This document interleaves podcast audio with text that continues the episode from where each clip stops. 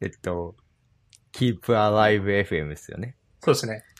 ついに始まってしまった。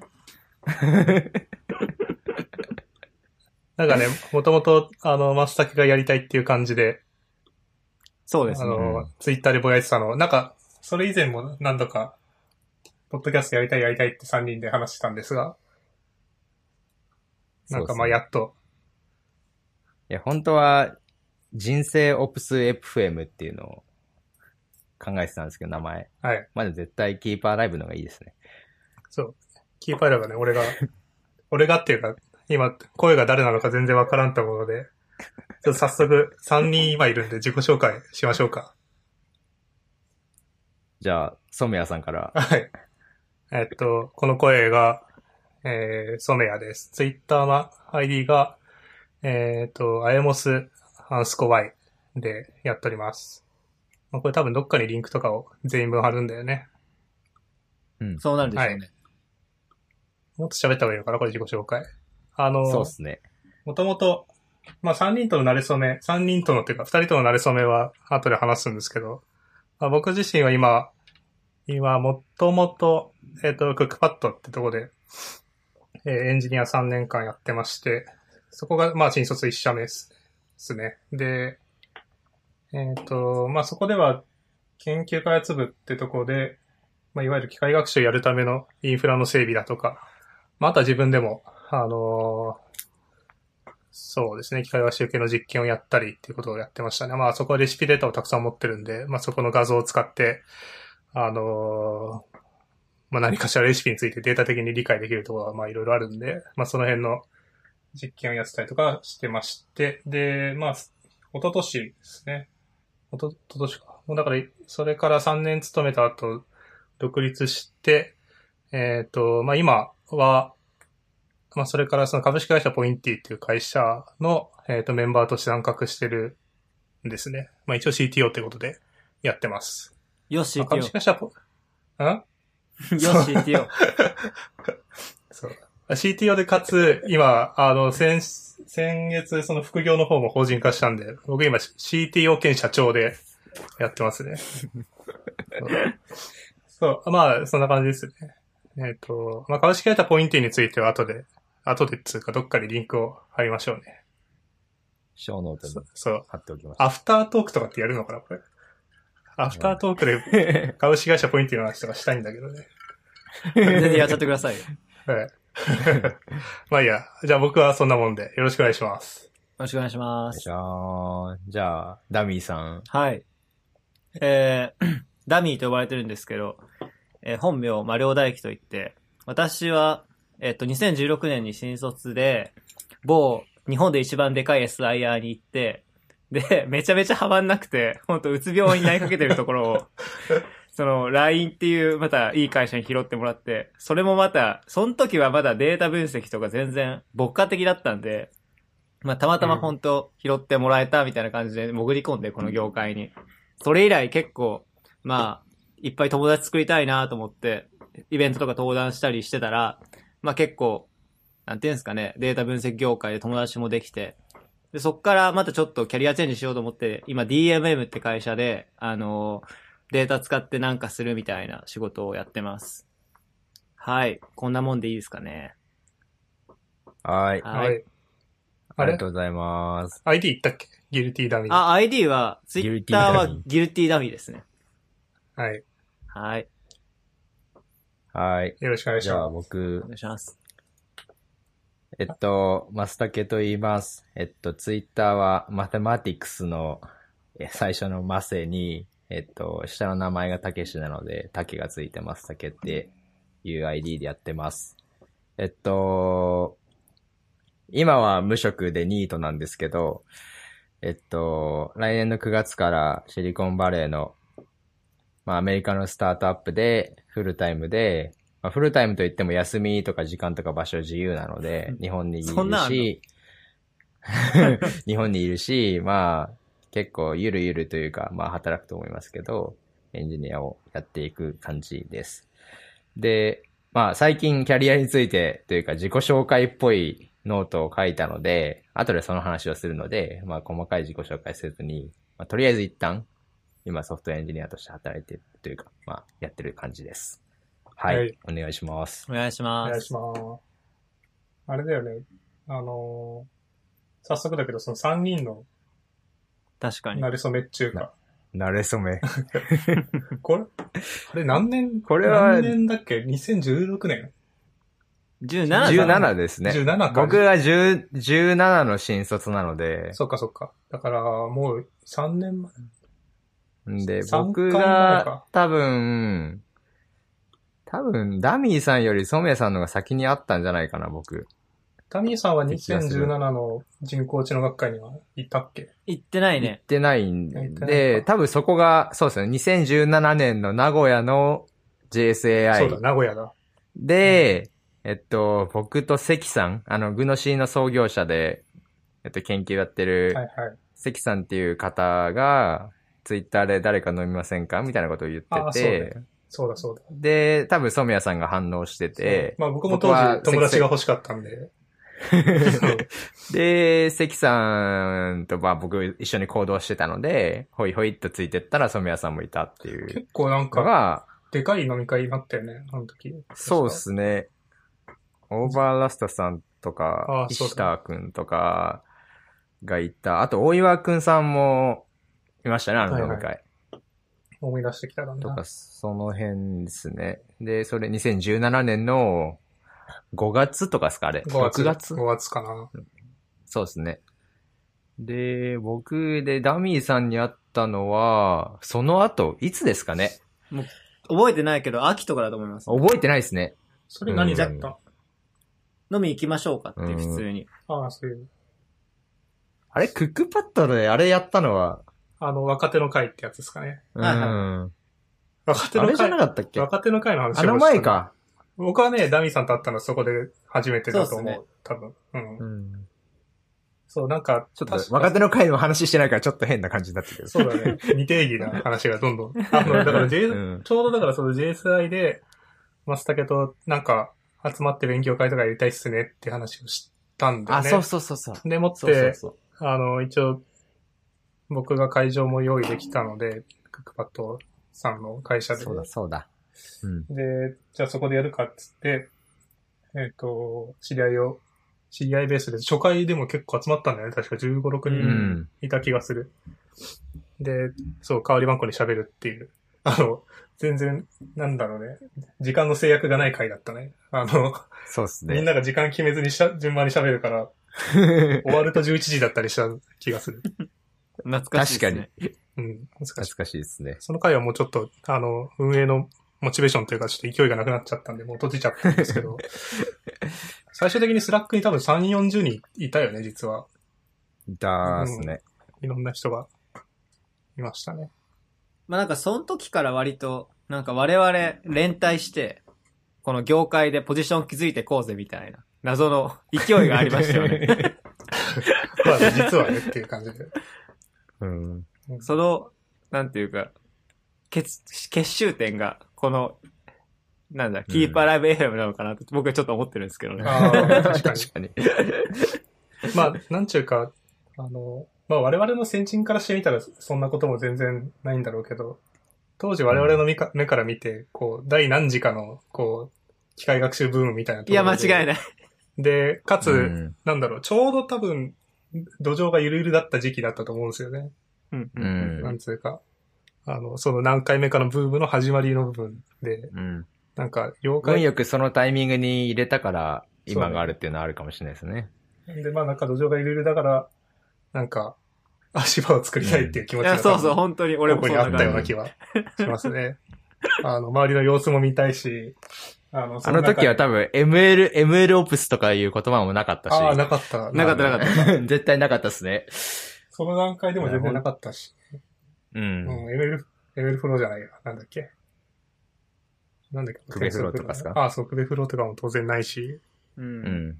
なんだろう。いわゆるその Docker で、あの、機械学習のジョブを回すみたいなところも結構下火というか、まだそこまでできないよね。うん GPU だし、みたいな段階だったんで、あの、VM をく組んであげて、チームに共用で使える機械学習の VM をはいはい、はい。PM2 か AMI か組んであげて配るみたいな、うんそういう仕事が最初だった気がする。あれ、もう MLOps とか全然そうですね。そういうレベルじゃないやつでしたね。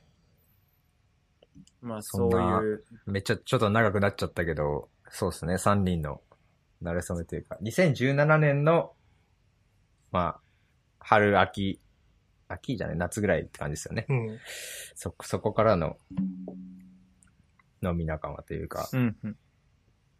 まあそれっていう感じですね。まあそんな3人がこう、まあいろいろとキャリアチェンジをしながら、まあ今機械学習やってたりやってなかったりっていう感じなんだけども、まあ、一つのまあそうで、すね。一旦まあなんか、なんだろう。まあまだまだ前途多難だけど、それなりに、あの当時考えてたことの結論は、なんか半分ぐらい出たんじゃないかっていう段階間違いないそう間違いない。間違いないその間違いない。結果報告として、なんかね、あの、そうですね。まあその結果報告でコンテンツが持つ限りこのポッドキャストやれたらいいんじゃないかと思うけど。いやそうですねうんあの、あの人はどこへみたいな。あの人は今、あのデータサイエンティストはどこへそうそうそうそう。そういう感じの。あの人、あのグランドマスターの今はみたいな。そうそうだね。個人的にはやっぱりこう、データを扱うキャリアとしては僕はもう本当に一段落したっていう感じがしてしまって。なんかうまあその辺、後で、そうだね話しますかね。うん。で、この、まずは、こなんでこれ始めたかっていうのは話した方が、そう。リスナーがつきやすいと思うんで、してみると、うん。えっと、エンジニア、日本人のにエンジニアの、ポッドキャストって僕はあんまりそんなに聞かないんですけど、まあさすがにリビルドとか TCFM、チューリングコンプリート FM とかはさすがに知っててよく聞くんですけど、まあいわゆる超強、まあ強強っていう言葉を使うなみたいなちょっとツイッターで流れありましたけど、まあいわゆるめちゃ有名なスーパーエンジニアがやってるポッドキャストで、まあ出演者、まあもちろん毛色は違えど、出演者はすごい強い人たちで、うんうん。なんか、聞いててめちゃくちゃ面白いんですけど、なんていうか、親近感が湧かないというか、うん。みじ、短感がないというあか、あなるほどね。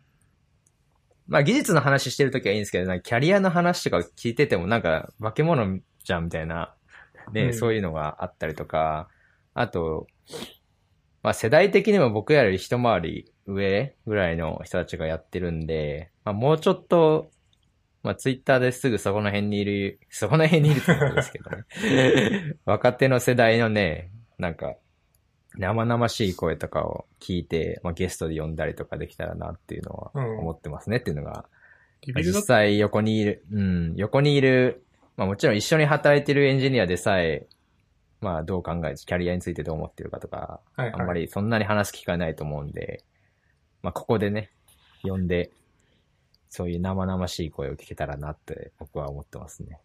そうだね。 Rebuild とかも、だって、基本アメリカの話 だもんね。そうですね。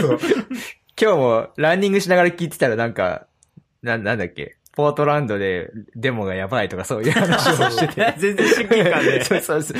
そうそうそうそう。まあ楽しいですけどね、聞いてて。うん。そうそう。そそうですね。まあだから、うん。なんだろう。アット、アットホームなのかな？まあよりだからこう、あの、即時性のあるコンテンツだよね。きっと。うん。目指すところは。うん。うん。明日から参考になる話が たくさん出ていくポッドキャスト。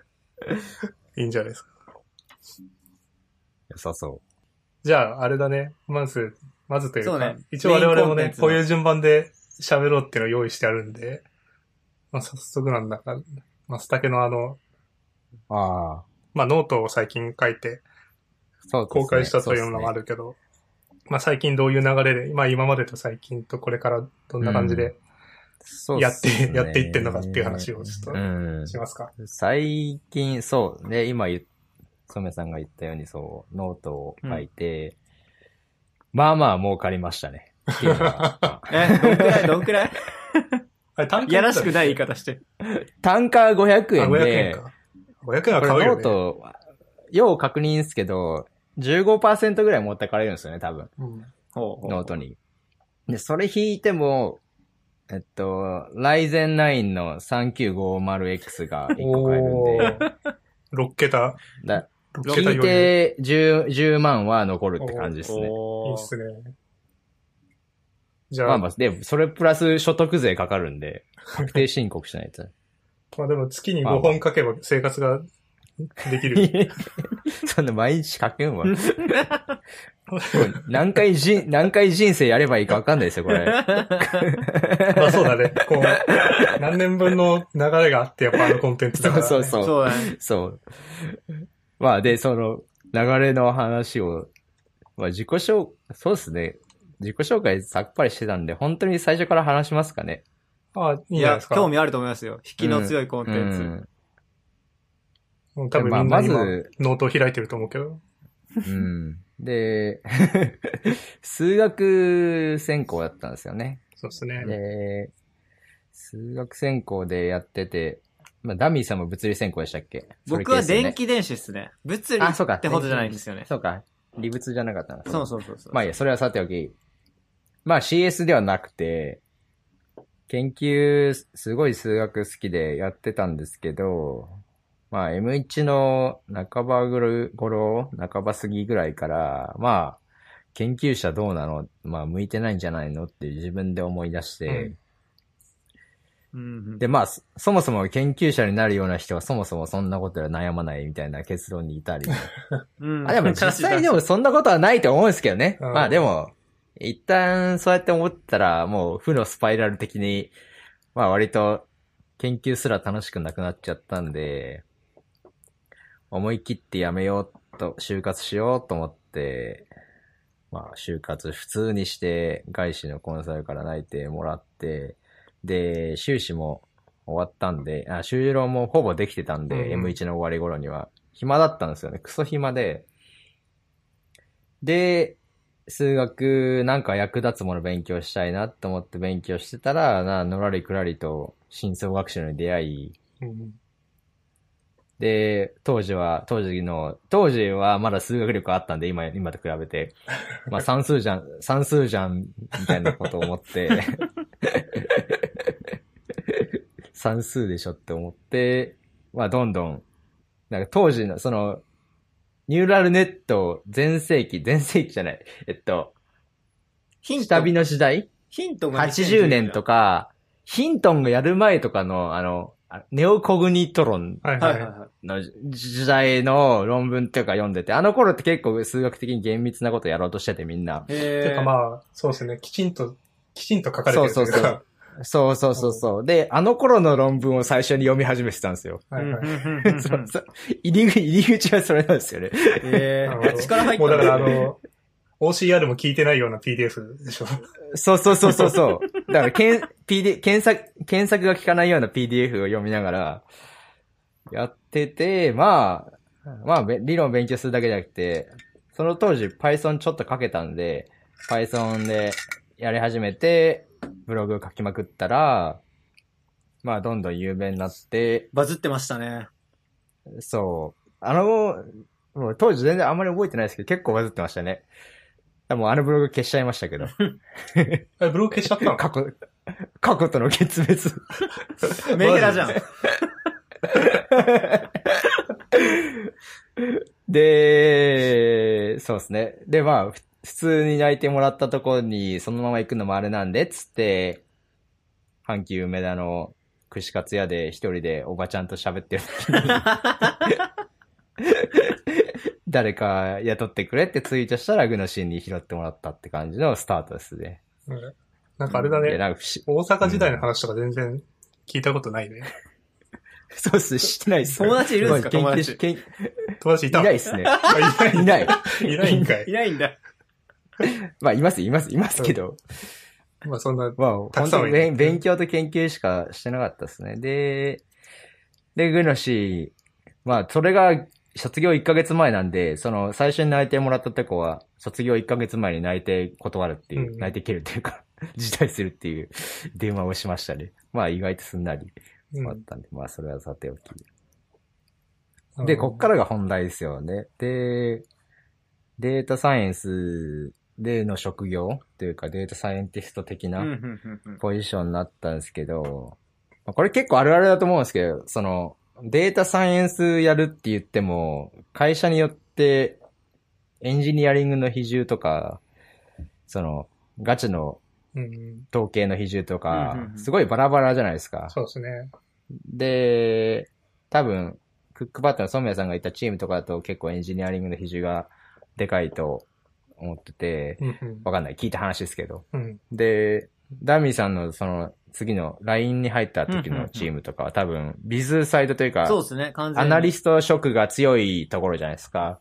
そうです、そうです。で、ぼ、僕も、僕が入ったグノシのチームは割と、クックパッドのソメさんがいたチームほど研究研究してないですけど、まあまあ、エンジニアリングというか、割とビズサイドから離れてる感じのチームだったんですよね。うんうん。まあだから、その機械学習やるなり物入りで入ったはいい、入ったはいいものの、まあエンジニアリングの比重がすごいでかいんで、まあ最初苦しんでましたっていうのがありますね。うんなんか、わかんないけど、きっと、普通にアプリ開発をしてたチームからスピンアウトするような感じなんじゃないかな。うん。そうそうそう。会社だと。そうですね。そうですね。グノシー結構その、アルゴリ、推薦のアルゴリズムの開発みたいなところがいい感じにモジュール化というか切り離されてたんで、うんうん。そうそう、そこが、サイエンスもやりつつ、開発もやるっていう感じで、うんサービスのチームとは切り離されて持ってて、うんうん。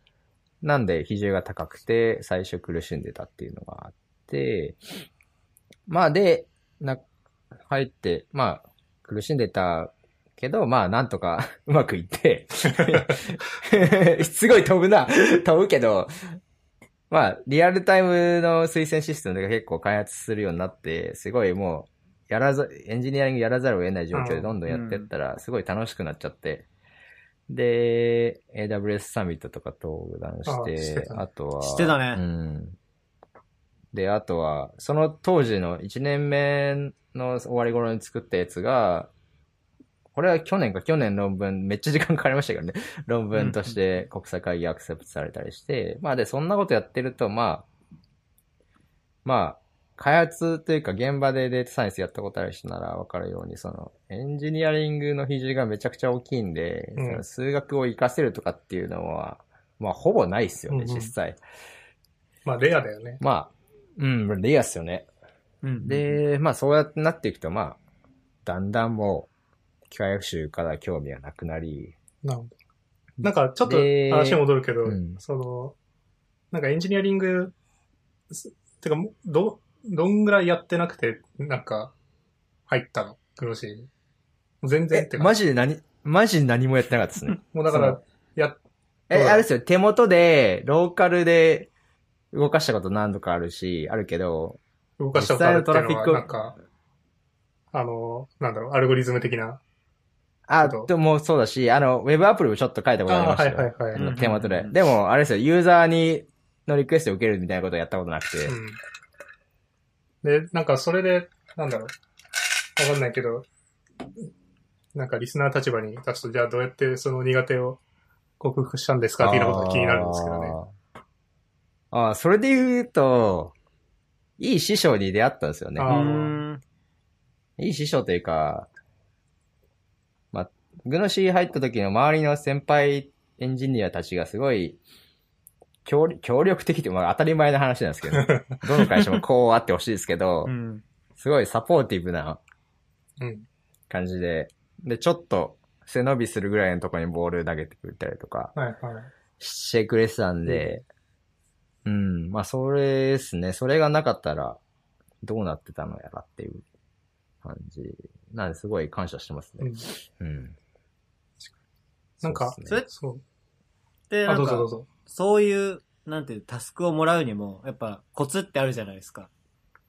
可愛がってもらうみたいな。自分では、なんかあります？その辺うまくやれいや、たら。絶。対多分人間的に可愛がられがちなのかもしれないですね。そ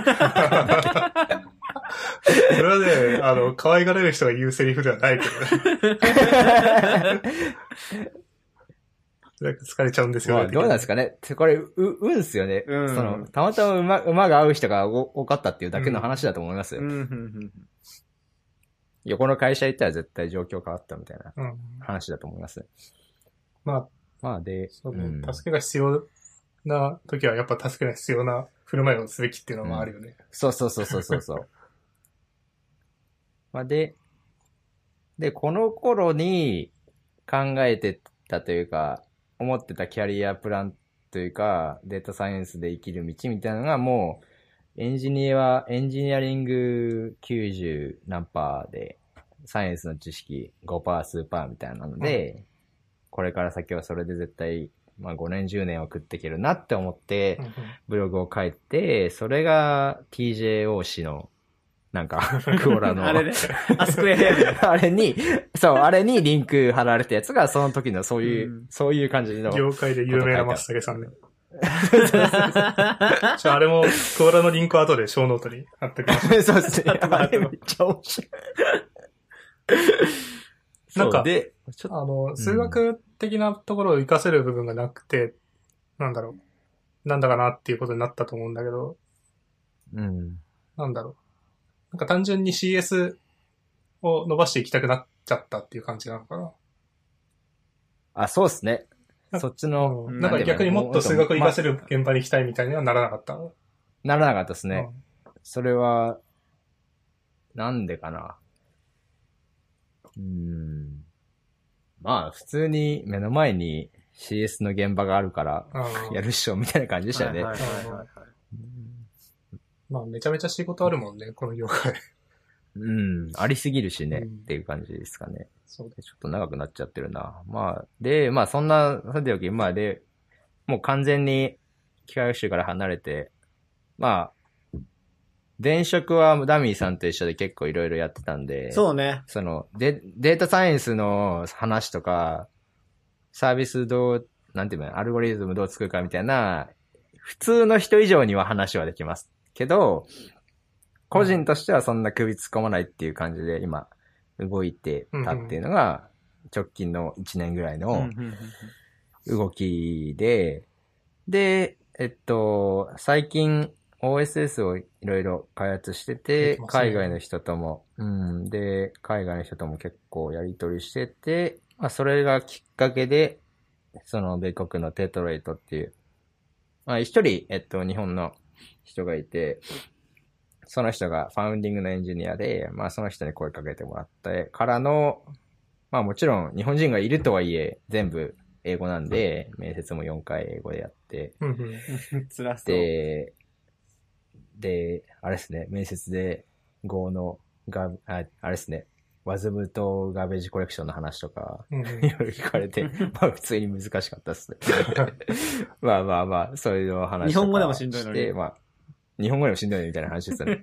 で、まあまあまあ、で、作ってるもの、OSS で作ったやつが直で生きるというか、まあその延長のことができそうで普通に面白そうなんで、次はそこで働くかなって感じですね。ですね。なんか OSS 活動をして、し始めたっていう話だけど、結構、しょっぱなから低レイヤーというか、なんだろう。僕も、なんだろう、個人でいくつか出したりはしてるけど、基本的には言語の上のレイヤーのものか書いたのね。うん。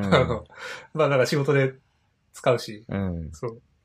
よくあそこに一発目行ったな。一発目ではないと思うけうど。ん。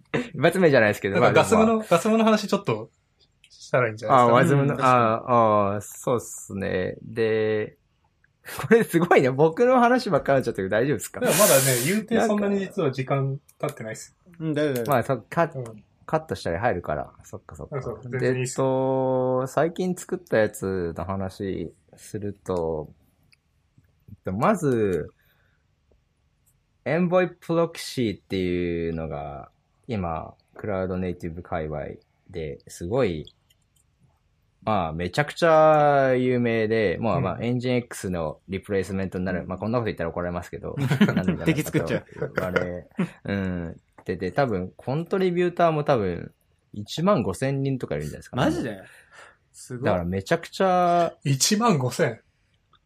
あ、コントリビューター、スターっすね。GitHub スターっすあ、スターね。GitHub スター。ススターが1万5千なんで、Kubernetes だと、いくつだ ?Kubernetes どんぐらいだろう？数万とかだクバネテス。クバネテスは70万。さすがにレベルが違うな。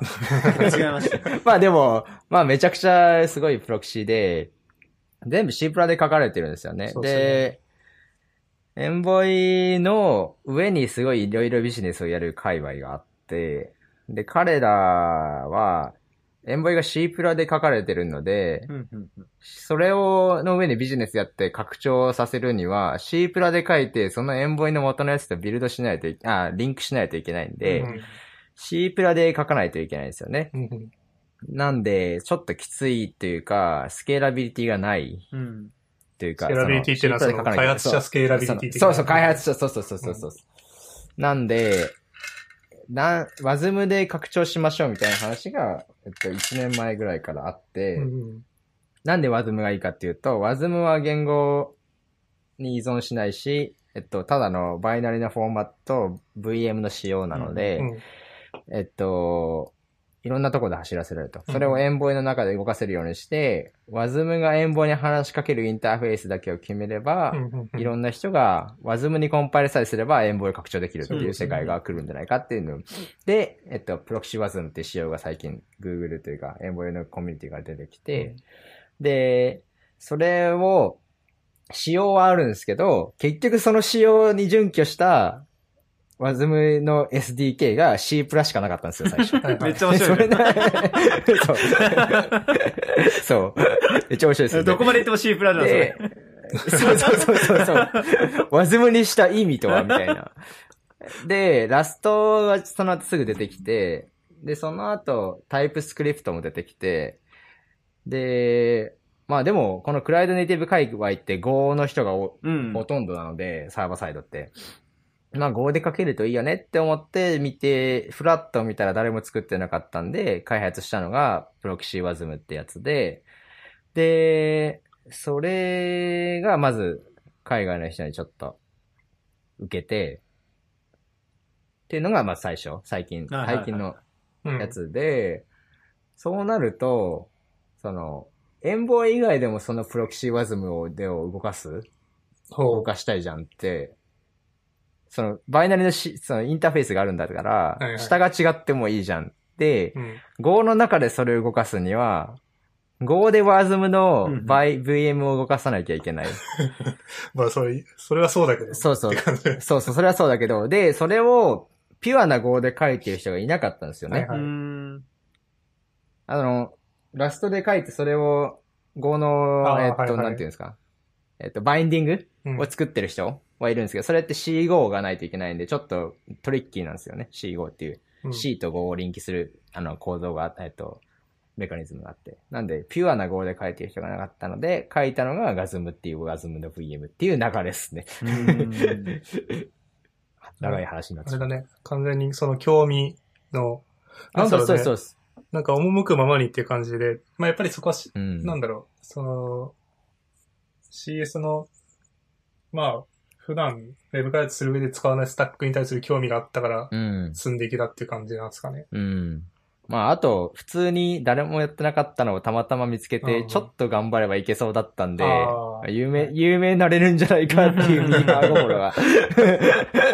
いや、でも、うん。まあ、それがマジドンピシャだったっていうので、この次の会社に繋がったし、すごい、自分で言うのはあれですけど、すごい面白いですよね。うん運命、運命的な話ですよね。オフィスでなんかすごいテンション上がってましたもんね。あ のあ、そうっすね。あと、あれか、フラガーの話っすよね。そうそうそうそうフラガーの時は、フラガーっていうのも、これは、まあ、かこれは会社で使ってたんですよね。うんうんフラガーっていう Weaveworks っていう、これもクラウドネイティブの会社で、うんフラガーっていう、これは後でリンク貼っときますけど、クベネ、クバネテスミートアップ東京で話したんですけど、プログレッシブデリバリーうん。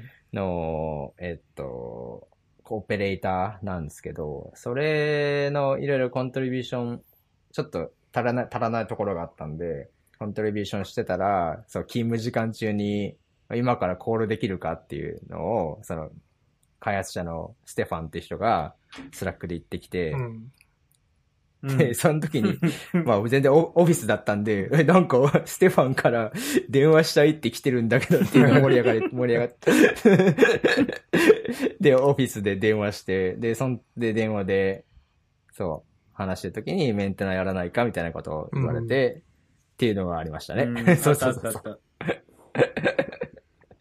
たすげえすげえ。プログレッシブデリバリーってあれだよね。なんか、かなりリリースというか、あ、そう、だからそうそうですね。なんか定義はちょっと曖昧ですけど、まあ、安全に本番にリリースする機構を作りましょうみたいな話ですね。うん。ちょっと僕の、これからどう思ってるか、そうですねこと思ってるこれまでの話だった感で。あそうですねん。で、まあ、その、マズムの周りの開発の話とかやっぱ、自分が興味あったのだけじゃなくて、まあ誰か反応してくれそうみたいなのをちょっとまあ狙ってやってたわけですよね。はいまあ、それがつ仕事につながるんじゃないかとか、自分のバリューを上げるんじゃないかみたいな。で、まあそういう、いいとこを探しながら、まあ攻めるっていうのをこれからやっていき、うん。これからもやっていきたいなって。いう。うん。で、その対象が何なのかはまあその時々だけど、まあそうやっていこうかなって思ってますね。うんななんで、例えばこの対比的な話をすると、分厚い CS の古典的なドラゴンブックとかを読んで勉強するとかそういうんではなくて、うんまあある程度狙いをつけて勉強と興味の両立みたいなのをやっていけたらなって思ってますね。なるほ時間足りないんでどうせ、その、どうん 勉強してもいやそうね足りないんで。うん。分厚いしね、本当に。どれそうどれそうもこれもそうそう。一生終わるよみたいな 本本は読んでらんないですね。ですね。なんか、まあ、すごくネガティブな言い方をすると、だんだんそういう気合もなんか薄れていくというか、うん。いや、わかる、うんわかる。仕事もしなくちゃいけないしっていうところも考えると、そうそうそうそう。年食ってくるとマジ無理なんだよな。で集中力が続かない。うん、やっぱ研究室にいた頃っていうのはやっぱりそういう本もじゃあ、あの、もう1ページ目から最後まで読んでやろうっていうつもりで変えたん、うん変えたんだけど、うん。最近確かに、なんだろう。うん、どうせ読まんしなってなってしまうことがうん多い気がする。最近もう注文にすら至らないですね。いや、そうなんだよね。ポチるぐらいはややった気がするんだけどな、みたいな僕。最近買おうと思ってやったのが、あの、システムパフォーマンスあうんー、ありますね、ありますね。あの、えー、そんなんあるんだ。名著。ブレンダン・グレッグが書いてるやつね。うん、ううんん、うん。あれなんか、あの、前職の SRE チームが、あの、な、なんだっけ？言葉忘れちゃった。輪読うん、うんしてて、うん。いいなと思って見てたんだけど、さすがに、ちょっと、体力がないです。英語個だし。人で持つにはっていう。日本語出してんだっけな？うんまあいいや、とにかく、うん、ちょっと無理だなって思ったのを思い出した。うんいや、そうそう。そうっすよね、そんな感じです。うん。まさげさんの話はそんなもんですか？うん。そんな感じですかね。今後は、じゃあ、うん。とりあえず、じゃあ、テトラテでしばらく、もう、プロクシーを世界に広めるっていう活動をしていくわけですね。そうですね。実際どういう仕事するか分かってないですけど。まあでも、サービスうん、メッシュのエンタープライズな会社。あれって、あの、まだわかんないと思うけど、あの、エンタープライズサポートみたいなのを今後進めていく会社だと思うんだけれども、基本的にはやっぱり、その、エンボイプロキシー自体、まあ、あるいはそのプラグインへのコントリビューションとして雇われてるって感じなの？独自拡、あ、独自拡張とかもあるっぽいですね、社内ね。うんうん。これなんか別に僕も入ってみないと分かんないですけど、うんさすがに全てがオープンソースってわけでは。うん。まあ、じゃあ基本的には。はそういう、あの、カスタマーサクセスとかそういうんじゃなくて、もうエンボイ自体をガンガン強くしていくっていう仕事を。そうですね。中の SaaS プロダクトを強くしていくみたいな感じの、面白そう。がっつり。うん。うん、すごい。次は、染谷さんの話をうん。聞きたい。しますかね。そうですね。松竹さんの話の後なんで、だいぶあれだけど、いや。もう泥臭いですか、もっと。うん 最近の話とか聞きたいですね。そのクックパッドでいろいろやってたのは、まあ知ってるんですけど、そこからの話とか面白そ。そううだね。もう結構だって、もう2年目入ってるけど、だいぶ一瞬だったもんな。まあ、ともかく、そう、僕は、えっ、と、自己紹介の時も言ったんですけど、クックパッド3年勤めて、で、まあちょっとぼちぼち別のこともやってみたいっていう気持ちもあったのと、あの、まあそうなんで退職して、なんか今、実はその株式会社ポインティという会社を3人でやってまして、うんうん。で、ポインティっていう名前の社長と、まあ彼はいわゆる、本名ではないんだけどね。本名ではない彼はいわゆる、まあ、インフルエンサーというか、あの、はいまあ、ツイッターを中心に、あの、まあ、一定数インフルエンスを持ってる社長がいて、まあ、彼を中心に、まあ、コンテンツを、あの、展開していく会社。でうんうんまあ、さすがに今時の会社だと開発のやることがいろいろあるんで、僕は開発をやってるっていうような3人体制の会社がありまして、まあ、これはちょっとリンクを見てもらって、詳細はどんなもんかっていうのは見てもらえばいいと思うんですけど、うんあの、その3人のうちのもう一人っていうのが、実は、あの、前職の同僚で、はいはいはいはい。そう。でまあなんか、あの、まあ会社で新卒で同期っていうと、よくある話だけど、まあいつかでかいことやりたいねみたいなことをこう、あの、放課後に、あの、お酒飲みながら喋ってた仲なんですけど、うんうん。まあそんなんで、あの、ぼちぼちその、このポインティという、ポインティとは彼は、あの、大学の、えっと、同期ですね。うんうんだから彼らの方がずっと付き合いは長いんですけど、まあこういう面白い奴がいるから、一緒に授業をやりたいと思ってるんだって誘いは受けてて、まあそこにも結構、あの、僕も個人的に、あの、コミットしたいという気持ちがあったのもあって、まあ、ただ、とはいえ、あの、元からすごいお金をガンガン儲けていこうっていう会社でもないんで、うん基本的にはその、なんだろう。なんだろう、フルタイムのエンジニアとして、まあ妥当な金額とかをこう出せる状態じゃないですね、会社的に。うん。うん。でもとはいえ面白いから参画したいっていうところで、まあこんな中途半端な CTO 他にいないと思うんだけども、ちょっと、確かに。そう。で CTO 他なのにね、なんか、そうそう。振り込みではこんな金額では。ごめんごめんって言いつつ、まあちょっと俺は副業もやらせてもらうわっていうことで、まあ二人で了承を得て、はいはいはいはい。そう、了承してくれたので、まあ、それで、あの、まあ、今はその株式会社ポインティの、まあ、技技術面の担当を全般的にやるの、プラス、あの、フリーランスとしての活動をやってるっていう二足のわらじを履いてる状態で、えー、まあ、生きてますっていううん。感じですね。あの、後先考えずに会社辞めちゃったっていう感じが結構強くて、あの、まあ、あの、フリーランスとしてこういう案件で仕事できるって当てが、まあ、ゼロではなかったんですけど、で、結構手探りでやり始めたんですよね。どっちが先だったんですか？ちなみに。その、しポインティの CTO とフリーランスになるのと、意思決定は。あ、まあ、タイミングはもちろん一緒で、ただ、うんフリーランスになる理由の結構やっぱ半分ぐらいは、そのポインティに参画したいっていうのがあったからっていうのはありますね。はいはいうんあ、そうなんだ。まあ、やっぱさすがにやっぱフルタイムの仕事続けつつそれはうん。無理なんで。ただまあフリーランスになってくると、まあ僕も結構契約いただくたびに言ってるんですけど、ちょっと実は CTO もやってるんで、あの、なんだろう、突突然忙しくなっちゃったりするかもしれませんっていうのはちょっと了承は得つつやってるんですけど、まあ、そうですね、その辺のフレキシビリティを得るために、あの、フリーランスっていうやり方をうん。選んだって感じですね。結構でも、あの、まあこれは個人名は出さないですけど、あの、同じようなやり方してる人結構実は知り合いにもいて、うん、うんそうなんだ。そう、なんですよ。なるほどね。まあだから、なんだろうな、これはかなり僕の立場的な、立場優先的な見方になっちゃうけど、やっぱりフルタイムのエンジニア雇うと高いじゃないですか。うん。うん特になんかフルスタックでこう、全部、あの、うんやってくれっていうと、なんか、うん、どうだろうな。まあ、ちゃんと出そうと思ったら4、800万とかうん出さないと最低限雇えませんみたいな状況がうん結構あると思ってて。ただ一方で、まあ一人いると、スタートアップ的にもかなりやっぱ便利なんで、うんうんうん、まあこういう、なん、なんつうんですかね。あの、う CTO、なんだろう。うん。あ、あ CTO みたいな。なんか、ちょっとキャリア的な話でちょっと気になったのが、その、もともとデータ周りのことやってたじゃないですか。はいはい。で、ポインティでそういうのやられてるんですか？まず、一点目として。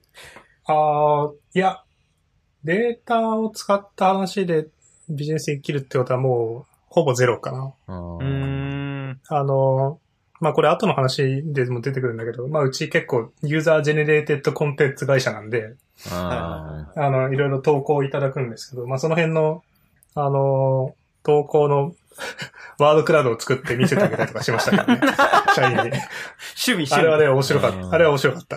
ね、趣味ややっぱ。偏り、えー偏りがすごくてね。うん。住宅側では。は、住宅開発する上でも、データ系はあんまりやってないですかもう最近。あの、最初はあったんですけど、あの、それこそ、あの、ウェブのサービスを持ってる会社で、えっ、と、まあ、データは集まってるんだけど、ちょっと活用方法がわからんので、うんうん。あの、いろいろ見てみてくれませんか？っていう案件で、まあ、見てみてこういうのこういう風に活かせませんかって提案をするみたいな話とかあったんですが、まあ、ちょっとあんまり長続きせずに、今はそれで言うと、あ、でも一件だけその、いわゆる機械学習 POC 住宅開発みたいなやつはやったりもしますけど、うん。まあでもそんなところですかね。まあやっぱり POC も POC で、なんだろう、POC 終わったら終わりなんで、うん。うん。うんなんかやっぱり、こう、データを分析することができるエンジニアとして長く、あの、参画するみたいなことは今のところあんまりできてない。それは、あれですか？うん現状ですねし仕事がないというよりは、ポリシー的にやらないっていうのが大きいんですか？どっちなんですか？うーん、どうだろう。まあ仕事もあん、なんだろうな、仕事が見つけづらいってのはあるかも。仕事あるんだろうけど。あうん。なんかうどん。他のコンサルたくさんありますからね、そういう分析とかのポジションって。あうんー、なるほどね。なんかアプリのデータ見てほしいっつったら、そもそもそういうソリューションがあるしね。あの、まあ、そっか。人じゃなくて。うん。なんか、そういう意味では。まあもちろんデータが、あの、活かせてない課題感を持ってる会社さんっておそらくいっぱいあるんだけど、その結論として、じゃあ、データを見れるフレキシブルな、あの、エンジニアを一人雇うかってなると、そうではない、うん。みたいなことはやっぱあるかな。あとはやっぱり、あの、どうしても、なんだろう、ポリシーみたいな話にはなるかもしれないが、どうしてもやっぱデータを見てレポートを出して、じゃあこれを活かしてくださいねっていうと、なんか、どうも、どうにもボリバリューを出してるのかどうかちょっとわからんっていうのがあるので、めっちゃわかるめっちゃわかる。うんそれはちょっとやっぱ。ちょっとこの辺は多分あれれですよね。丸尾さんの思ってるところとかにも絡みそうそうな。だね。僕の後です あ、そごいうそう。愚痴が聞けるんで。そう。フリーランスになって初めてで、ちょっと丸尾さんチックな仕事が発生したんですよね。はいはいはい。うんあ、ごめんなさい。丸尾さんって言ってるのはダミーさんのことですね。そうですね、あ僕のことです。今みんなが丸尾さんって呼んでたから、丸尾さんって呼んでたけど。ダビーね、ダビー。えーダミーさんダミーさん。そう。あれはね、やっぱね、あの、いや多分僕の能力的な問題もあって、難しい。難しかった。あの、ん。これ、これこうで、あの、バリューがありますよっていうところまで持ってけなくて、で、自分からちょっと、あの、ちょっとこの会社だと僕、バリュー出せないんで、あの、少し契約様子見させてくださいってやめちゃったところも、えー、うん。いい、いい話。めっちゃでも、紳士ですね。普通、絞り止めだけ絞り取るんじゃないですか？そういう時。あのね、それは、それはね、君の普通がおかしいかもしれない。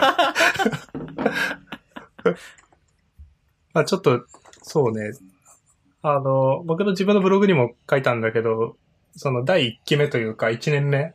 えっ、と、はいはいはい僕だから社会人歴が今5年目で、クックパッド3年なんでフリーランス2年目なんですよね。うん。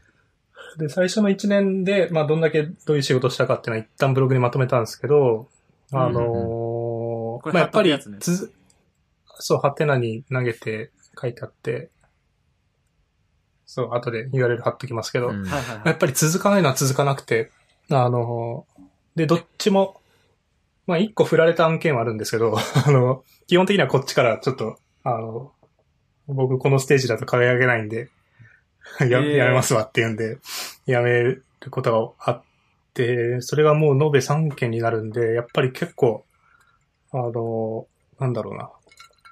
仕事にならない仕事にってあるんだなっていう感想ですね。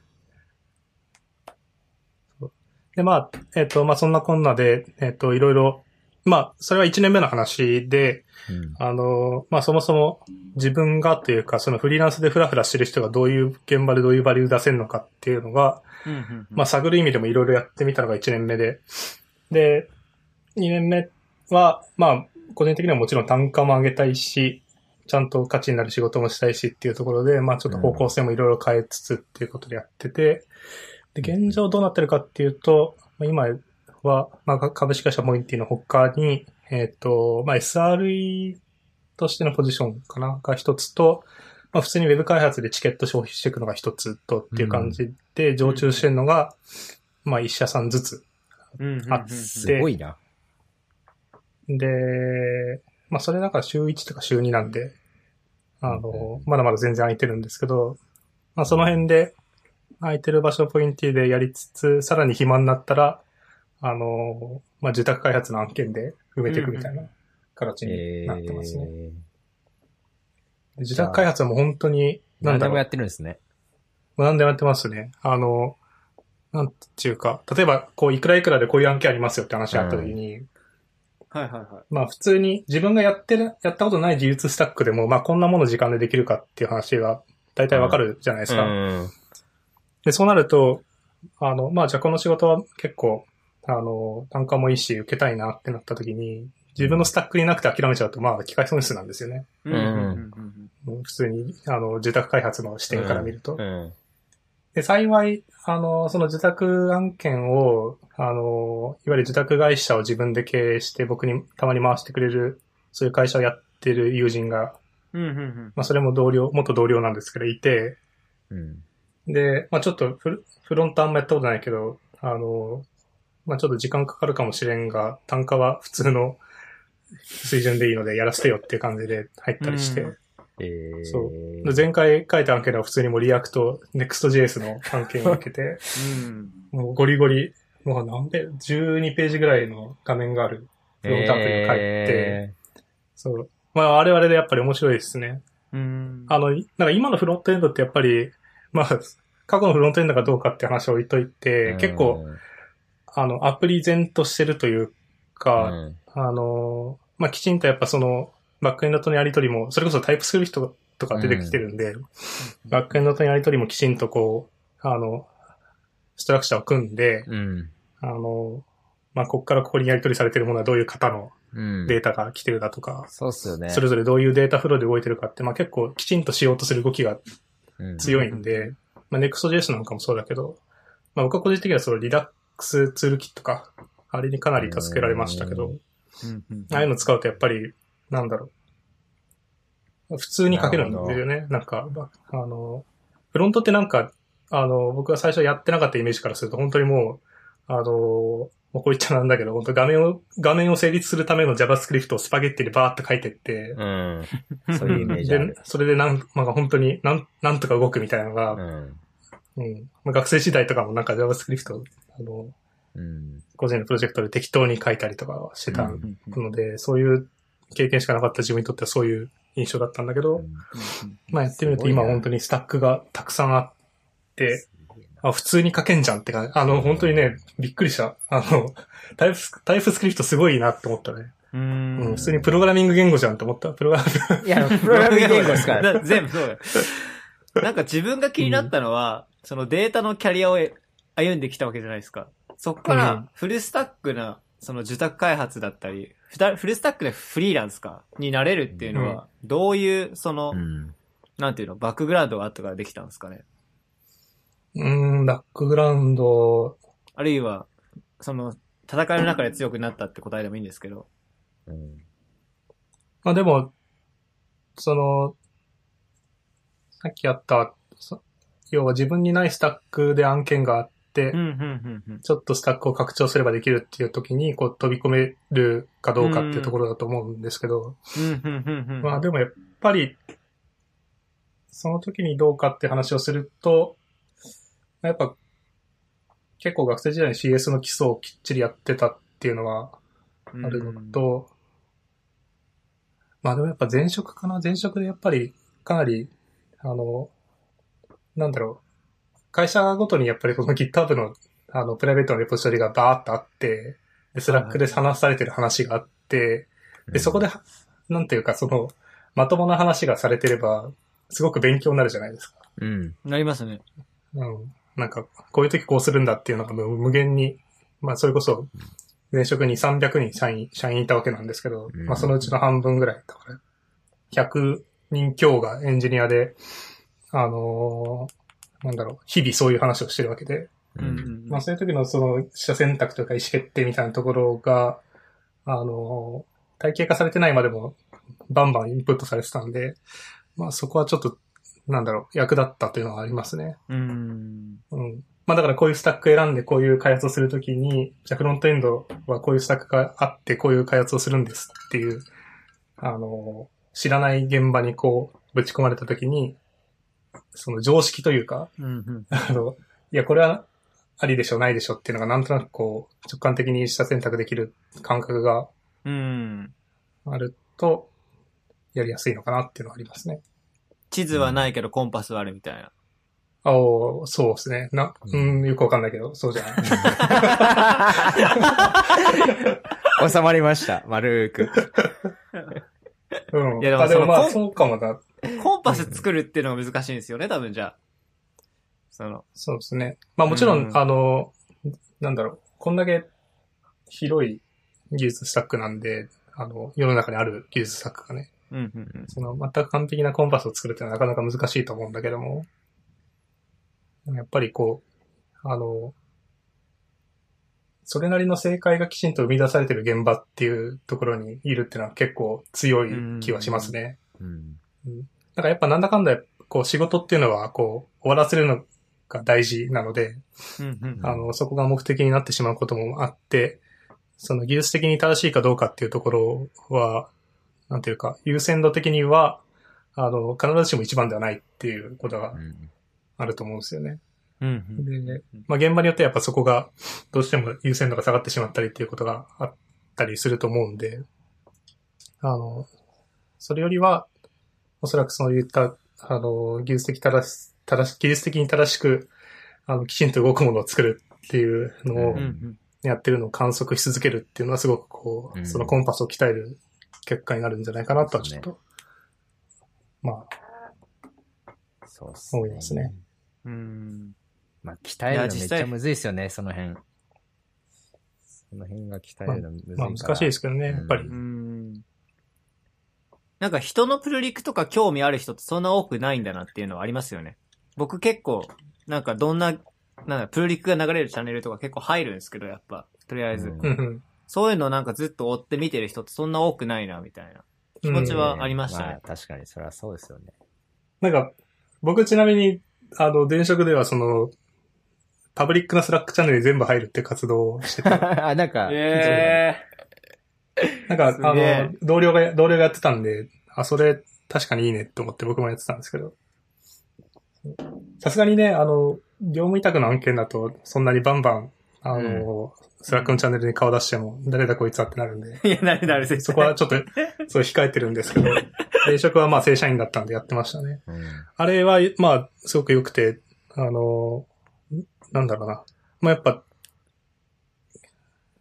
あの、新規事業とかもバンバン立ち上がる会社だったんで、まあ、いろんなフェーズのアプリケーションがいろんな作り方されて、で、その中で、こう、いろんな人がコミットしてるわけじゃないですか。うん。で、まあ、前職の話ばっかりですけど、まあ、結構ちゃんと意見が言い合える会社だったと自分では思ってるんですけど、まあなんで、ここは正しくないとか正しいとかっていうのがもう、だからもう教師データがめちゃめちゃいっぱいあるんですよね。うん、うん、うんうん。いや、このやり方はないわみたいな話がもうちゃんとこう、あの、大。事だと思うのがすごい、自分の背伸びしたら届くぐらいのところで議論するとこに、どんだけ出会えるかみたいな、なんていうんですうんか。その。例えば、例えば、バックエンドの人がフロンフフロントエンドのすごい細いところの議論してるのを見てもあれですけど、バックエンドの人が例えば、別のバックエンドのサービスのプルリクとかを見るとすごいなんか学びがあるというか、そうやって自分の見えるとこを徐々に広げ広げていくみたいなのができる、そういう機会が多いところに身を置くと、すごいコンパスが鍛えられるような風うにん。感じますね。まあ、さっきからその言ってるコンパスみたいなやり方っていうのは結構、なんちゅうか、トップダウンじゃないですか。うん。うん。あの、結局 CS っていうのはめちゃめちゃ体系化されてるはずなんで、うん。あの、前も話してたその、分厚い本を読めば、ボトムアップに、あの、意思決定をすることは可能なはずであるということはあるんですけど、まあそれやっぱ時間がすごくかかるので、うん。で一方で、あの、なんですかね、そういう、あの、まあ、おそらく正しい意思決定をするであろうと信頼をしてる人がいろんな意見を言ってる情情報がこう流れてるっていうのは、うんすごくなんかこう、トップダウンでの感覚を養う、うんあの、いい訓練になったような気がしますね。うん。まあもちろん、あの、自分で噛み砕いて検証はしないといけないと思うんですけど、そういう知識って。うん。うん、なんか具体例が全然ないから、あんまり、ちょっとふわっとした話になるけど、確かにちょっとふわっとしてそう。る。さっきから。やれこういうスキーマはダメだとかって話あるじゃないですか。わかるわかる。うん。ああいうのってやっぱね、こああいうのってちょっと自分がちょっと考えれるところに問題が落ちてて議論してるから自分でも考えて鍛えられるみたいなのありますよ、その。ありますね。うん。うん。特に知らん話だと。そうそうそうそうそう。うん。なんでこういう結論に至ったんだろうみたいなのが、自分がちょっと考えれば至れそうなぐらいやるとすごい勉強になるというか。うん。うん。でインフラとか SRE の人がいるチャンネルとかめっちゃ見てたもん。う。うん。うんん。なんか、ああ、こんな話しとると思いながら見て、うんで、僕はそこのチケット拾う仕事はないので、見てるだけなんだけど、うん。あめっちゃ見てた。うん。そんな感じですか？染谷さんの話。うん。そう。じゃあそろそろ、ダミーさんのあ、自分の話にします。過ちょっと一回切ります。過激な話に。これは過激なの？あ、過激だね。だいぶ過激な話をちょっとしようと思ってるんですけど。オフレ、オフレコがたくさん入るかもしれないけど、まあ、ご愛嬌という感じで。で、ちょっと僕なんか自分ハイボール、のターンハイボールつ、ハイボール作ってくるんで、ちょっと。切りますか一旦。はいはい。あ、いや、いいっすよ、続けて、ダミーさん続。けていいですか？自由だな、ポッドキャスト。一人がやりたくないことがあんの。自分はでも聞こえてん、でしょ。あれですね。その、お二人とは違ってエンジニアじゃないんですよね。で、なんかやらなかったっていう話じゃなくて、やれなかったっていうレベルうんうんの普通に人材だと思ってて。なんでかというと、今まで働いてきたエンジニア、もちろんお二人もそうだし、みんなめっちゃ優秀なんですよ。うん、で、そういう人になんか、一緒に働いてて、自分もこれやりたいですとか、いうのは、なんか部が悪いな、みたいな、普通に。うんうん。で、自分は結局だから、米竹さんとかは、そのためエンジニアの仕事がもらえて、そこからこう育ってたんですけど、僕はエンジニアの仕事はもらわずに、ビジネスサイドっていうか、分析の仕事をずっとやってたんですよね。うんでもこれ、別に、なんだろう。若干、その今後のなんかキャリアプランとかっていうのは、その安定性ちゃうじゃないですかだって。需要めっちゃあるでしょ、だって、染谷さん。まあ、あの、自宅っていう意味だとまあそうですね。だから、あの、なんだっけ、補足情報で言うと、マスタケとダミーは、もともと、あの、DMM では同僚で同僚一緒にやってたんでね。そうですねやつ。やつ。さっきその需要どんくらいあるかって話したんだけど、米竹さんも需要あるでしょ、すごい。その分析者に比べて正直。。それはそうでしょ。思うから、ちょっと自分はね、そこだけ不安なんだけど、でもまあうん分析者っていう仕事は今は別に自分のニーズはあると思ってるし、そんな不満があるわけではないし、評価されたし、なんかいろんな人に優しくもらったし、全然自分としては満足してますという感じですね。ただまあやっぱチャンスが、その、もらえるっていうのはすごいでかいなって思ってて、キャリアで。自分は結局エンジニアのキャリアのチャンスっていうのはなかったから、その分、まああったのかもしれないんだけど、まあそれよりは、なんだろうな、SQL 書いて、分析してっていう仕事の方が、まうん、あ、ハマってましたね。こういう分析者もまあまあいるのかなっていうのはちょっと思いますね。なんかエンジニアやりたいっていう人は結構いるのかなっていう。うん。ううん。ん。それ、あの、もともと、その、ファーストキャリアとその次のラインでは、あの、なんだろう、分析をやるぞって言って入ったわけじゃないと思うんだけど、うん、うん、うんうん。その辺って、なんか、なんだろう、一歩目を知らない気がして、本当？なんかあんまりね、一歩目結構燃えそうな話とか言いたくないんだけど、あれ、あのブログは燃えますね。ちょっと、S、SII 入って、その、日本で一番大きい。で、まあ、キャリアも結構、キャリアっていうかさ、書類、書類上は結構キラキラな若者なわけじゃないですか。で、まあ自分は一応、その時機械学習流行ってたし、それこそ陰性の頃から TJO さんのブログとかも読んでたんですよ。で、あ、今データサイエンティストって職業あるらしいと。俺はこれをやります、みたいな感じで、志望出したけど、全然志望通んなくて、なるほど、なるほど。そっからすごいなんかレガシーなシステム、もうほんとこぼれとかみたいなののうん。世話する部署に回ったんですよ。うん。で、そ、で、でもうめっちゃ腐っちゃって、うん。うん。で、結構病んだんですよね。2016年当時病んで、その、はいはい自分は何がしたいんだっけっつって、その10月に、その LINE 受けて、いや、分析やりたいですっつって、分析で拾ってもらいましたね。なんか、気になったらそもそも、なんで分析やりたくなったのっていう話はああー、それでいくと自分結構あれですね。あのー計算物理みたいな仕事をやってて。うん。その計算物理みたいな研究がすごいデータ分析するんですよ。たくさんの計算結果のデータを。うん。うん。うん。その時に例えば、このモデルとこのモデルって差があるんだっけみたいな話を統計系使って示すみたいなのとかを、うん。まあ勝手にやってて、で、統計学面白いなと思って、うん。うん。そういうキャリアを選んじゃいましたね。なるほど、なるほど。うん。なんで、もともとそれからさらに前に戻ると、B4 の時とかも、その、なんだろうな、積算？積算、えーっと、たくさんの、なんだ、時系列データを貯めていくと、その、エラーバーがだんだんちっちゃくなっていくみたいな話とかをう、ん。うん。自分で結構計算したりしたんですよ。研研究室の人誰もしてないけど、自分は結構そういうの好きだったから、ちょっとし、うんなんていうか、解析としてはこういうのやった方がいいと思って。うん。で、もともと、そういうデータ分析するとか、なんか自分に自信がないから、統計学に頼るみたいな。いや、でもなんかこう、知、知の権下ですよね、そういう、そういう。いや、メメンヘラなんでしょうね、だから。メンヘラだから、その、自分に自信がないから、統計的にはこれ正しいですみたいな。っ。ていうのがずっとあるんですかね。まあでも、今はそんなことはないんですけど、それでずっと統計好きでしたね。うんう。ん。だからエンジニアをやりたかったですけど、ね。一社目や、一社目病んで、そうそうそうそう、病んで病んで。うんメンヘラだからね。メンヘラだから病んで、やっぱ。まあじゃあやっぱ変な話、その、最初、なんていうか、配属のところでちょっと希望に合わなくて、まあ2社目で、ややっぱりここがやりたかったっていうんで、うん。それで言うと、その、最初から結構、その分析やるっていう情熱は常に一貫してるっていうような。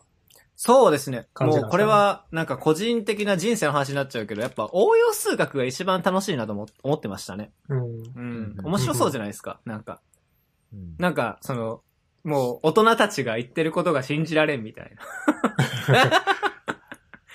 まあでも確かにすごく純粋なところから、あの、ね、ワンチャン実、実社会の問題に適用される可能性が少しはあるっていう、うん。それを探す仕事ですからね。逆転すれば、その、めっちゃ、よそのモデルが簡単すぎて、男女で、その、預金の額とか、その、変えちゃうんじゃないですか。た 簡単だから。うんうんうん。でもはいはいはい。それくらい世の中逆に言えば簡単なわけで、うん。うん。その意味では、そのナイーブな、本当に差別とか逆に問題になってるくらいの状況なわけで、うんうんうん。自分は結構そういう、なんだろうな、ナイーブではあるけども、モデリングするっていうのはすごい昔から好きでしたね。うんうん。うん。なちょっと二人とはモチベーション違うのかもなっていうのはちょっと話して思ったんですけど。うんただ僕はエンジニアやりたかったですよ。じゃあ仮、仮に、仮にエンジニアになるチャンスな、あったら、うんうん。いや、なってたと思いますか？その、ん？なってたと思いますけどラね。LINE にもし行った時に、すごい、開発めっちゃやるエンジ、あの、サイエンスのチームだったら、多分エンジニアになったんだろうなと思います？うーん。なんかその時の、可愛がってくれた偉い人たちが、なんかみんな、いいって言ったら、そうなってたかもしれないけど、なんか、可愛がってくれた偉い人たちはそういう人じゃないから。ま あちょっと想像できないまあかんないですよね。うん。まあ、ないことはなかなか想像できないからね。そうそうそうそう。二人みたいにエンジニアできなかった代わりに、まあ、かといってずっとレポート書いて、まあ、その施策を後押ししたりだとか、意思決定後押しするっていうのも最近飽きてきたと。なんで、その売上数字持ったんですよ。お前、こんくらい自分のアイディアとか、その、やった、巻き込んだ、作った施策で売り上げ立てろよ、みたいなの。うんこれが、めちゃめちゃしんどい。マジで。本当にしんどい。まあでもそれやってる人いっぱいいんだろうね。いるんだよ分ね、多析っ分。ていう現場で。うん。うん。これはね、本当になんか、こんなに削られることなんだっていう、その、うん思いましたね。改めて。羨ましがってたけどあの、一応確認になっちゃうけど、それ以前の分析の仕事っていうのは、いわゆる、そそういったエンドの数字は見てない状態でやってたってことなのね。一緒には見るけど、自分の評価には跳ね返んないんですよね。ああ。すごいいい質問してくれたなと思うんだけど、その、自分はあくまで、やっぱその、一緒に働いてる人の満足度とか、その感謝され度とか、サポート？こういう、サポートをいかにしたかっていう、その、評価軸と、あとは、同じ分析者と比べて、この人はどんくらいちゃんとやってるかみたいな、スキルもそうだし、その結果もそうだし、うん。結果っていうのはその、どんくらいこの人のおかげで物事が前に進んだかみたいな、っうん。ていう、ある種、その、お金とは違う別の軸で評価されてたんですよ。で、結構自分はそっちは結構評価されてて、まあこれをあんま言うと、LINE の元同僚とかに聞かれたら、本当に怒られるんで言わないですけど、そっちは結構評価されててんだけど、なんかやっぱ自分で売り上げ持って、そこにコミットするみたいな生活したいなって思ったんですね、その時は。うんうん。それを繰り返して生活。生活は、そうそうそうそう。ただ、しんどかった。うん。うんで、こっから得た結論をちょっと、とうとうと話すとですね、うん。やっぱ評価制度って、その、あくまで、なんかその、成果を最大化するためにあるシステムなんだなっていうのを、こう、俯瞰して見れましたね。うんうん。なんか、この人には売り上げ上げろよって言えばいいし、この人にはこういうこと頑張ってねって言えばいいうんっていう状況を作ることが本当の正解で、うんみんなに多分、お前売り上げ上げろよ絶対、みたいな言ったら多分死ぬんすよ。あの、5割くらいは。うんそうですね。そういうふんわり包んで気持ちよく働いてもらうみたいなのを自分はまだ分かってなくて、うん。で、今後自分は売り上げ持ってみたけど、どっちの世界で生きておこうかなっていうのはちょっと考えましたね。多分でも、これからも、その売り上げみたいなところにコミットする役割みたいなのは、自分は取りたいですね。やっぱデータ分析ただしてるよりは楽しかったなっていう。うん。うん。生きてる感あるしねなん。か、目標設定と評価みたいな話出たんですけど、うん、うん、うんうん。結局やっぱダミーがその売り上げを持ちたいって思ったところとやっぱそこ通ずると思ってて、うん、うん。その、なんだろう。そう思ったっていうのはやっぱり、その売り上げに寄与しない目標とそうである目標っていう2種類が歴然とあって、その売り上げに寄与する目標を持ちたいって思ったんだと思うんだけど、うん、うん、うん、うん、ううん。ん。やっぱそうなるとやっぱ仕組みとしては当然目標設定たらそういうものであるっていうのは僕も同意するんだけど、まあ、やっぱ売り上げに寄与したいよねっていうのは思ってしまうと思うんだよね。うんなんかこう、超長期的に、ボディーブローみたいに効いてく目標絶対あるじゃないですか。うんうん。そのデータ系だと特に。なんか意思決定支えるためにうんこういう基盤用意しましたみたいな。うん。うん僕全然そういうの否定しないし、マジでうんもう使う側だからずっと人生で。めっちゃ感謝してるんだけど、ただ自分はやっぱ分かりやすく評価される場所に一回行ってみたかったっていうのはありましたね。うんうん。なるほどなるほど。俺の作ったレコメンドエンジンで売り上げがバーン上がりましたみたいな世界観ってあるのかなっていうので。で、今実際そういう場所を用意されたんだけど、用意されたらされたらきついよっていう。うんなるほど、なるほど。そうそうそうそう。そうですね。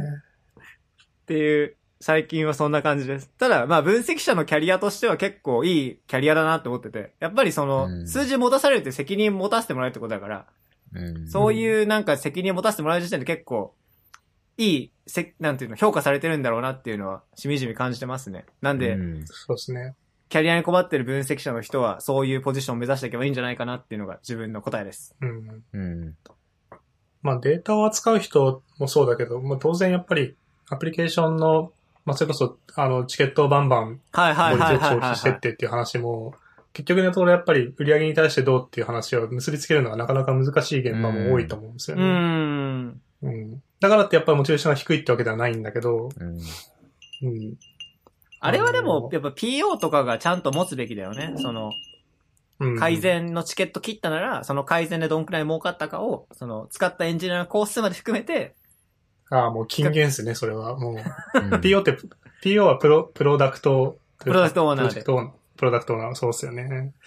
いやーでも、それもそれで大変だと思うけどさいやー、だから辛いんだよな。うん真面目にやっていくとどんどん辛くなってくるんですよね。なんか人間って。うん。ね、一方で考えればやっぱりそんなことは全く関係なく、そのマーケットっていう、うんもうママクロなはいはいはいはい。トンカチ。が全てをいや、そうだよ、動かしてるとも本当に。だっ言えるじゃないて、ですか。テそうだよって、マロさんが言っちゃうともうおしまいだけど。さ、テスラ、テスラなんてさ、その超さ、金持ち相手に車作ってるだけでさ、トヨタより時価総額が上がったりするわけじゃん、世の中で。そんなん考えると、何が、何が金儲けなんだみたいな世界観がうん今度来ますよね。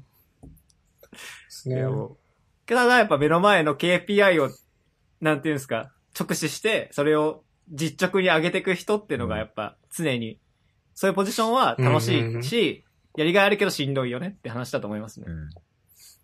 ねうん。めっちゃ語っちゃいました。うん。マロさんの僕もやっぱ最近の僕もだから売り上げの数字持ったことないんで。いや、持ってるじゃないですか。うんだって、個人事業主は持ってるじゃないですか。売上の数字。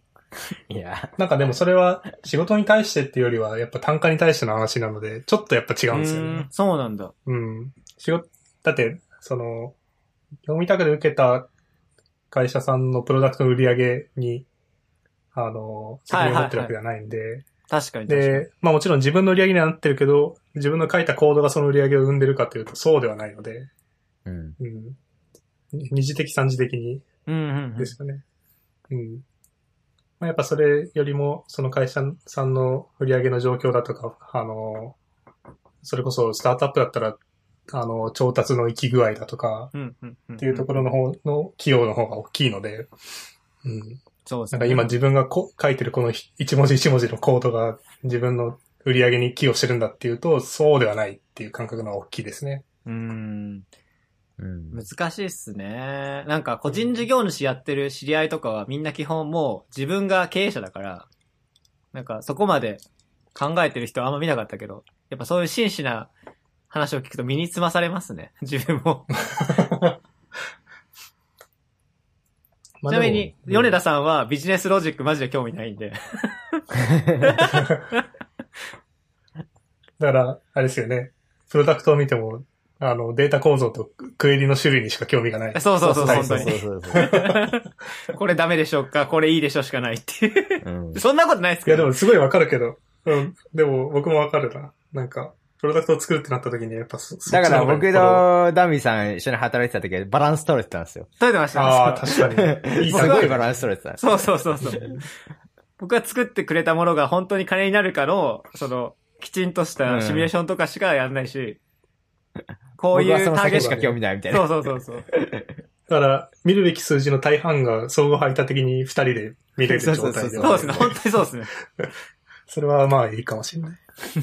いいまあでも。大概、大概のチームってそういう風に成立するはずだけどね。そうあるとうまく回りそうですよね。うん。大体。うん。うん。さはい。あ、で、もう一個話したいことがあって、実は自分で、すよ。初手、キャリアはちょっと嫌だったんですよ。初手キャリア論話するの。うんっていうのが、その最近、なんか、二人はもういなくなった分析界隈では、まだ全然キャリア論盛り上がってて、う。うんん。しかもなんか燃えてんすよ。結構。なんか、URL あります？燃えてるやつの。あー、ちょっと貼りたくねえな。うん。あの、ちょっと伝聞、伝聞を事実と真としてちょっとやってほしいんですけど、うん。なん、でもその燃え方って、もう基本自分から見たら、その数字持ってないやつの話だなっていうのちょっとあって、うん。プラスアルファで、なんか自分たちがやってることっていうのはこういう、なんていうの、文脈の中で意味があることなんだっていうことを言うんですよ。うん。それって、政治なんですよね。僕に言わせたら。うんその、うん。俺たちをもっと評価しろみたいな。うん。で、僕は別にそれを否定するわけじゃないんですよ。ぜ全然、うんやるべきタイミングでは絶対やった方がいいし。うん。うん。ただ、今自分はそれはやる気はないし、それなら、その、数字持って、こう、削れてった方が、まあ、今はいいかなって感じ。っていうのが、が最近のその、分析業界を見てて思うことですね。なるほど。なんか、ちょそっと抽象的な話だったけど。なるほど。だからその、自分の目から見ると価値がどうのって話はどういう、もうちょい噛み砕くとどういう話なのう。えっと、要は評価されてないポジションの人って絶対いるじゃないですか。うん。会社にいて。けどそれって本当は評価されるべき仕事ですみたいなことをうん。言わなきゃいけないタイミングであるじゃないですか。う。うんん。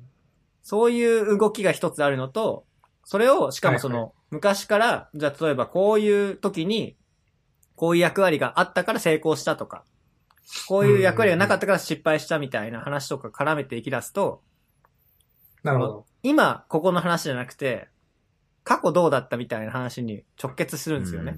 うんうん。その結果として、じゃあでも、それって、なんていうかな、自分がやることじゃなくて、後の人が判断すればいいことだと思ってて。もっと言うと、はいはあのプレイヤーが言うことじゃないっていうか、うん。個上のレイヤーで、過去こうだったからこうしましょうっていうことを判断すればいい話なんで、その、今そのポジションにある人が、俺を重用しなかったからお前は戦争に負けたんだみたいな話するのって、まあ、ダサいなっていう。う んなるほどね。まあ、もともとやっぱ厳しい戦いではあると思うんですよね。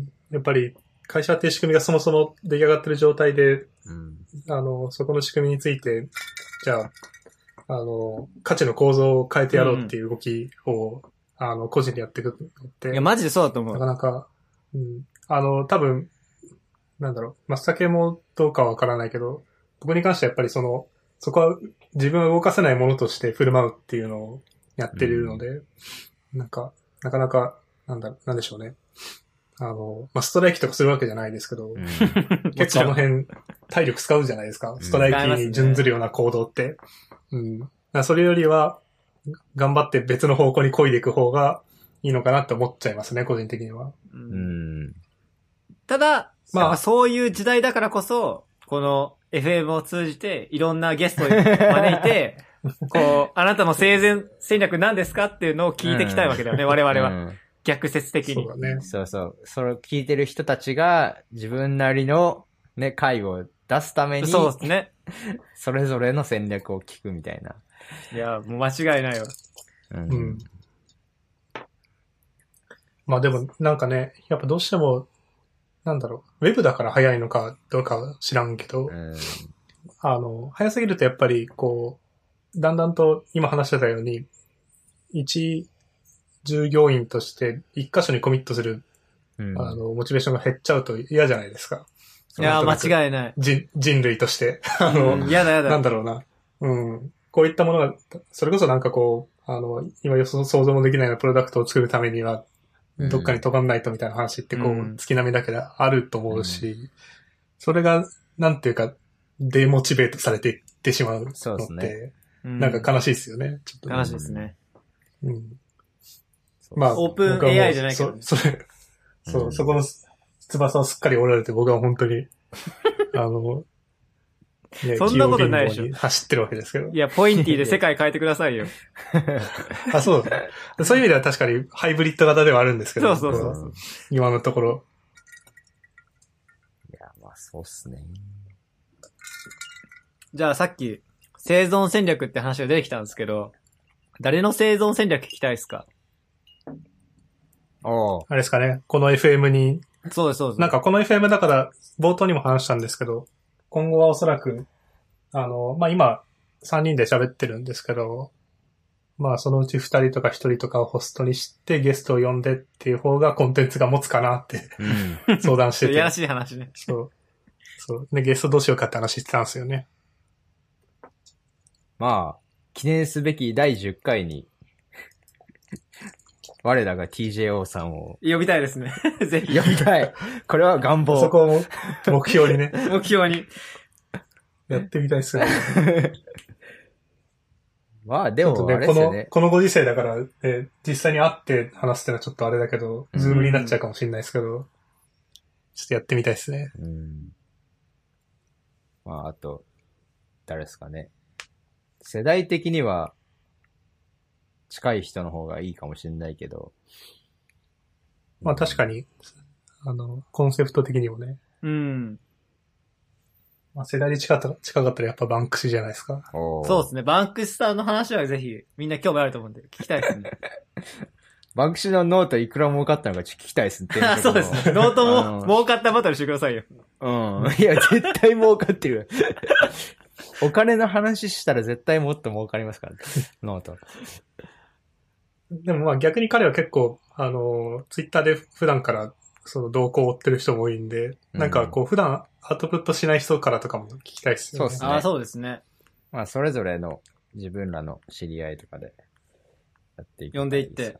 生存戦そんな略をね。感じで、うん。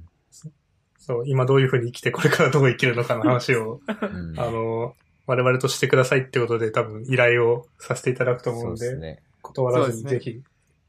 皆さんよろしくお願いしますということで。うん。あ、でもあれじゃないですか？あと、次回はもう、くるくるくんを呼ぶであ。そうですね。次回予告しときますか。次回予告。あ、そうですね。あれもう予もうそろそろ、告しましょう、じゃあ。そろそろ予告彼にいきますかね？うん。うん。うん、承諾してないけど、承諾取ってないよね、まだね。でも、いや、でも入って、いや、したいっつってんだよ、自分で。あ、もう、あじゃあもういいもう、もう OK って言って。大丈夫かうん。なんで次、次回は、えっと、くるくるパーくんっていう、ツイッターのアカウント多分後で。CRCRPR? うん。で彼は、東京大学の大学院生ですけど、まあ結構いろいろ紆余曲折を経ていて、で、先々月ぐらいまで、NVIDIA のシリコンバレーの本社でインターンしてたが、その期間中、COVID-19 があって、まあみたいな、すごい不幸な感じですけど、まあでも、本社で NVIDIA でインターンしてみたいな、で、うん、みたい。な、すごい、結構ファンキーなですね。彼すごいですね。若手、僕らよりも全然年下の若手で。まあですもあんまり年齢とかの話しない方がいいですかね。まあでも、そういう。アメリカンですね。うん。CRCRPAR だね。そうですね PAR 申し訳ない。ううんん。CRCRPAR。で、彼を呼んで、多分僕と染谷さんで3人でやる感じにしますかね。ですかね。で、うん。で、彼なりの、どういう、うん、キャリアでやって。彼もだから、いわゆる OSS にコミットしていって、うんそうそうそういったキャリアパスを掴んでるっていうそうそうそ例だと思うんで、う。うん。ぜひいろいろ聞いてみたいですね。うん。楽しみですね。そうっすね。まあじゃあ、そんな感じですか？はい。Keep Alive FM 第1回はこれで、そうですね。お疲れ様終わでした。りということで、はい。ご清聴ありがとうございました。ありがとうございました。